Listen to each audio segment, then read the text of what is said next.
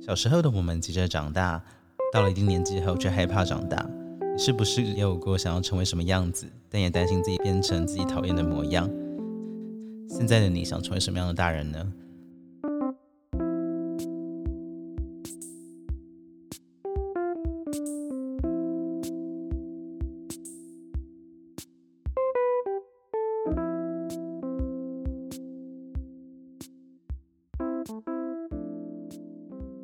所以就是今天接受访谈的是远山互换的共同创办人林子君，你可以简单的介绍一下你自己吗？Hello，大家好，我是远山互换的子君。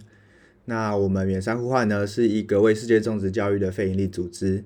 我们在二零一五年的时候到尼泊尔正央去帮助受灾的孩童回到学校，然后在那之后的五年，我们都是在尼泊尔，然后持续的去做教育。我们目前有服务。两个地区跟五千五百位孩子。好，那我们就进入今天访谈的问题喽。好的，第一题是，就是刚毕业时的你想成为什么样的大人？你离毕业好像也没有很久哦，三年。现在今天刚好毕业典礼，对不对？呃。所以刚毕业时的你想成为什么样的大人？我觉得那时候对我来说最重要的应该是自由吧，自由的大人。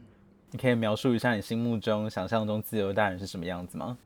我觉得是，呃，当然有自己的时间，然后可以自己决定自己要过什么样的生活，然后不会被社会的价值或者是金钱绑住，所以我觉得，啊，自由应该就是蛮心理层面的东西。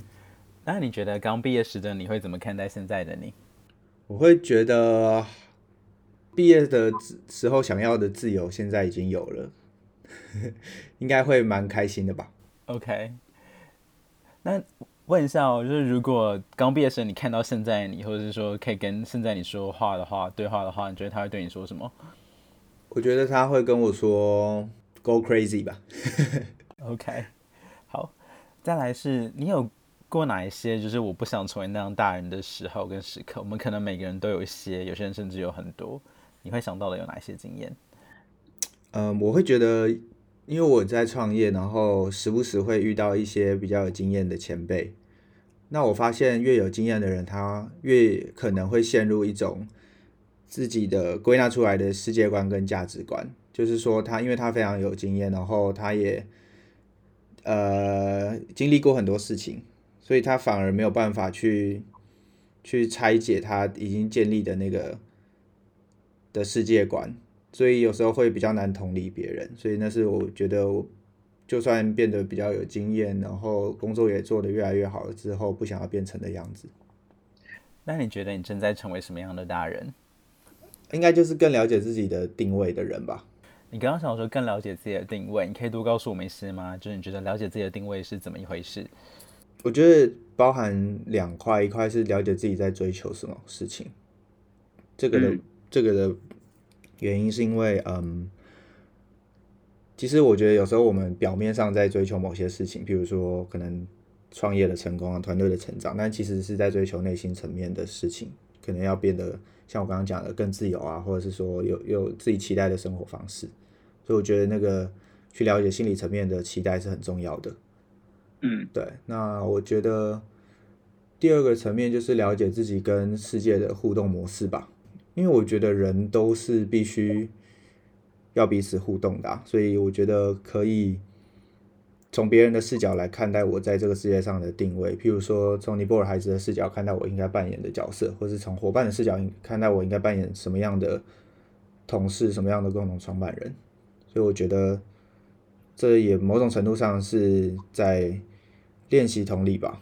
所以回到之前的那一题，你的答案是说更了解自己。定位的大人，然后再延伸说，就是更了解你，你对自己的期待，其实背后可能是什么？然后就是其他人跟你的互动，从不同的视角。对，你觉得你现在做的怎么样啊？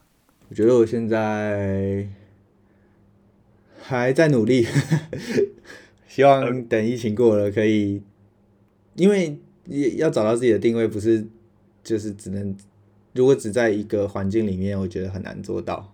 要有别的环境的冲击啊，所以还是希望可以等到疫情过了，然后去实践我们现在在规划的计划的过程，我觉得会比较清楚。OK，再来就是想到属于你的未来和可能性，你会想到有什么？想到未来的可能性的话，我觉得第一个当然就是把现在我们在做的职业做好，那就是中职教育可以希望可以持续做，然后做的更精进。但同时也希望说比较个人层面的，就是未来还可以在呃没有目的的流浪一次吧，就是去自己一个人旅行。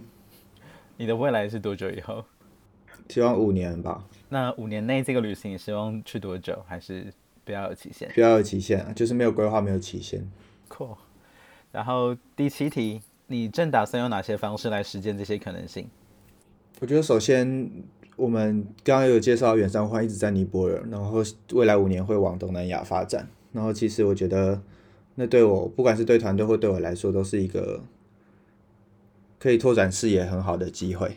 所以我觉得这是一个蛮好的开始，然后也蛮符合我现在对生活的期待。那关于可以去流浪、去旅行这件事情呢，你要怎么样去实践？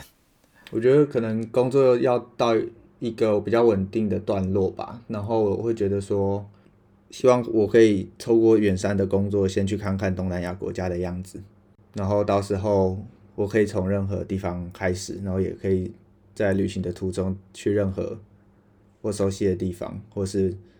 可能去拜访我们在当地的伙伴之类的，就是有很多不同的选项，我觉得也不错。那你觉得要符合哪些条件，然后你就可以去这趟旅行了？呃，我觉得很现实的，团队要有一个管理的人 handle 啊，然后或者是要有很好的体质，那这样的话就可以做到这件事情。但以我对你们了解，好像不需要这么久，对不对？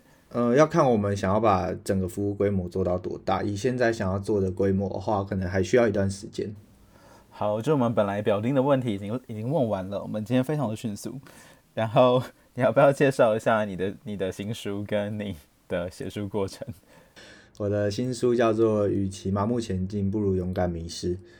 那想要讲的事情就是说，其实我们有时候，嗯，很。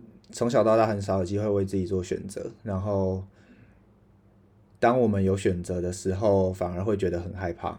然后，所以这本书就在写我从大学为什么会选择从本来要休学到最后创办远山呼唤，然后走到今天的心路历程。那我觉得这本书还想要传达一个蛮重要的，嗯，蛮重要的概念，就是说，不管做任何事情，都要知道自己的本心是什么，就是说。对于生活的期待，然后为什么这个期待会让你开始做现在这个事情？我觉得是要很诚实的去面对自己，然后去寻找。所以我觉得写书的过程对我来说就是一个有点像私下包装纸的过程吧，就是把原本的可能创办人的身份都创办人啊，然后嗯别人的期待啊，都先把它撤下来，然后诚实的写一些自己真的十年之后也不会后悔的文字。呃，就是这些内容，你最近讲了几次了？这些内容哦，用不同方式讲了很多次吧，一直讲，一直讲，一直讲。对，就打书的一部分。好，就是因为你写了大概十个月左右，然后你有提到说，就是中间有很多次你就写到不想写了，然后是 Emily 有在劝你，就是你的共同创办人有在推坑你，可以描述一下你写的那种煎熬的地方有哪一些吗？或者是那感受到底是怎么样子的？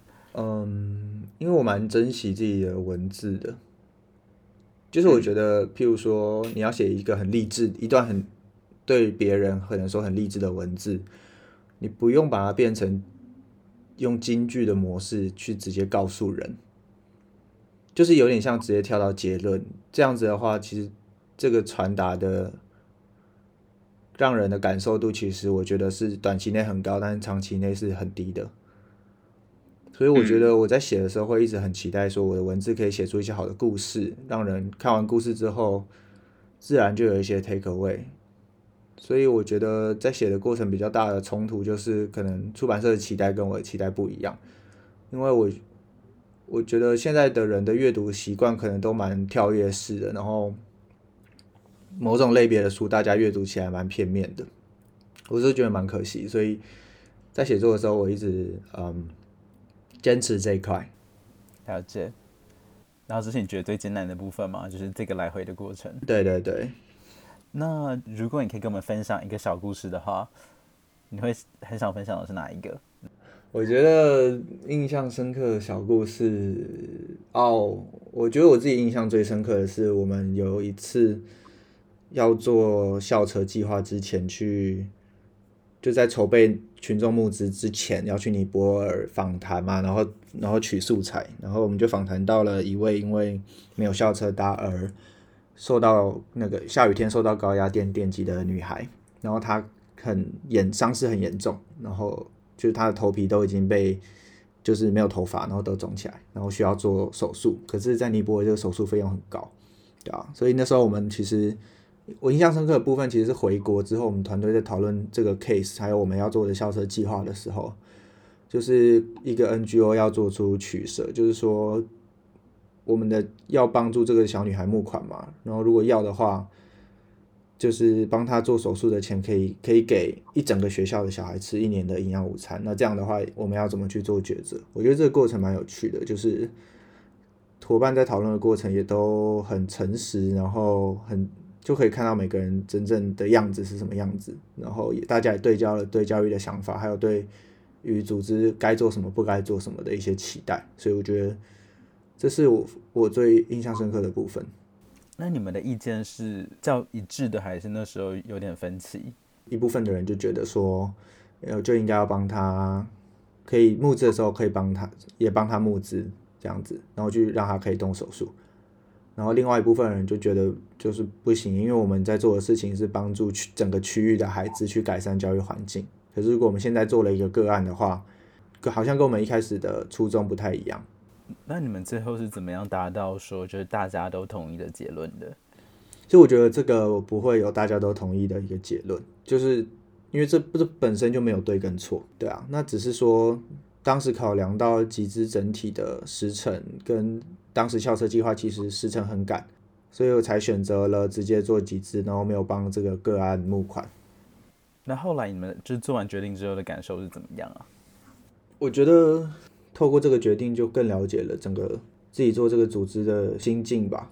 就是说，有时候我们面对的问题都没有正确答案，然后抉择都很困难，也要承受相对的后果。比如说，我们去尼泊尔，就还是遇到那个女孩嘛，然后就她就还是还是没有动手术，然后越来越严重。其实，身为一个 NGO 组织的人，我觉得这是我们必须要学习去承受的，那是一个蛮好的成长。了解。你有提到新书刚出来的时候有上了成品中文书排行榜，当下的心情如何？就觉得对于第一次出书人来说蛮难得的吧，然后也很感谢大家就是照顾这个怀胎十月出生的新生儿。OK，最后你有什么想要分享的的资讯吗？诶，欢迎大家去成品跟博客来购买我的新书，然后也很开心今天可以跟大家分享远山忽然的故事。好，那就这样子喽，感谢，谢谢，拜拜，拜拜。